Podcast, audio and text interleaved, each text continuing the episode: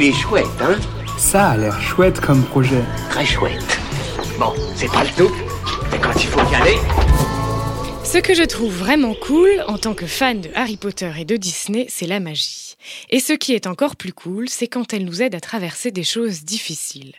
Aujourd'hui, je vous parle de Potion d'amour, une histoire tendre racontée par Elodie, pensée comme un conte, pleine d'imagination et de fantaisie, qui facilite le dialogue autour du cancer.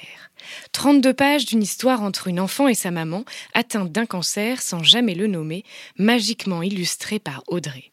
Un livre rempli d'amour, fait par deux mamans ayant traversé cette maladie, un livre dédié à leurs filles respectives, un livre à précommander sur la campagne Potion d'amour avant le 3 décembre. Il est chouette, hein? Il est très chouette ce projet, oui.